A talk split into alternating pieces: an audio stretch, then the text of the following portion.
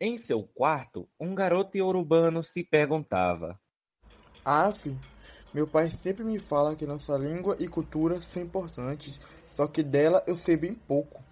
E o avô do garoto bate na porta. O avô pergunta: Como está meu netinho? Tudo bem, vô. Sou tão pouco chateado. O que foi que aconteceu? É sobre a história dos Yorubá. Ah, sim. O que tem ela? Eu não sei muito sobre ela. Ah, Yorubá faz parte da minha história, da sua história, meu filho.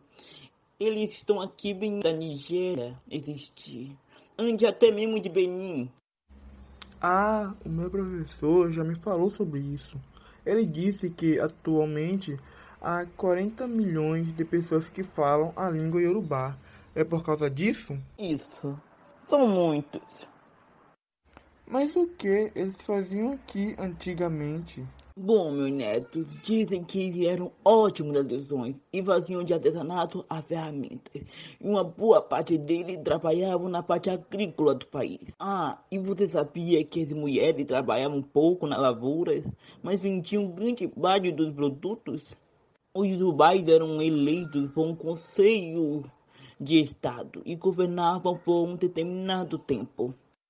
Nossa, muito parecido com a antiga Roma, avô.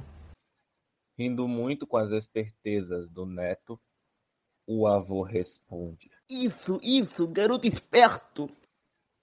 Enquanto o avô e o neto riam alegres, a mãe chega e pergunta: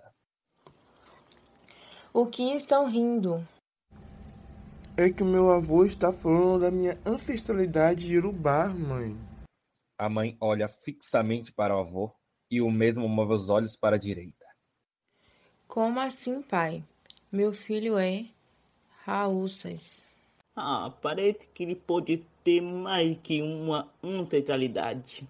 Com a tensão aumentando entre eles, o garoto com mais dúvidas ficava. Mãe, quem eram os Aúçais?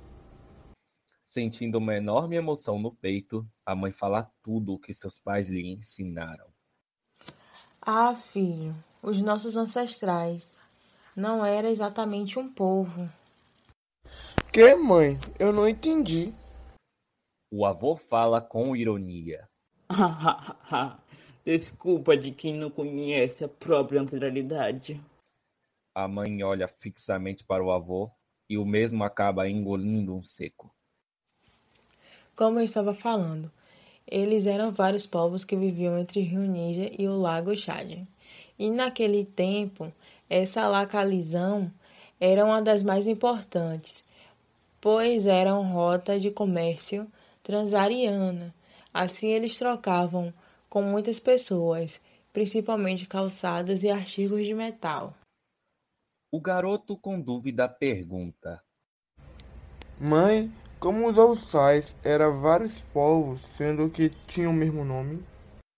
Boa pergunta, meu filho. Acontece que eles tinham características comuns. Características comuns? Quais? Bem, eles não tinham um território definido e muitas vezes o governo mudava dependendo do governante. Eles cobravam impostos e eles eram um povo multicultural e étnico. Hum. Como, como eles estavam em muitas rotas comerciais importantes, então eles estavam sujeitos à pilhagem ou incursão de outros povos, por isso as suas cidades eram fortalezas. Nossa mãe, que história incrível! Sim, meu filho, a nossa ancestralidade é lindo e é sempre bom ser lembrada. Agora vá para a cama, que amanhã você precisa acordar cedo para a escola. Sim, mãe, já vou. No outro dia, o garoto Maio vai para a escola, encontra-se com sua amiga e no recreio ele conta tudo o que descobriu sobre sua ancestralidade. Nossa, Maio, que história legal. Sabia que meus pais também contam uma história legal? Sério? Conta, vai! Já que você insiste, como você sabe que eu sou do Congo? E meus pais falaram um pouco da história do Congo? Essa parte você já tinha me falado.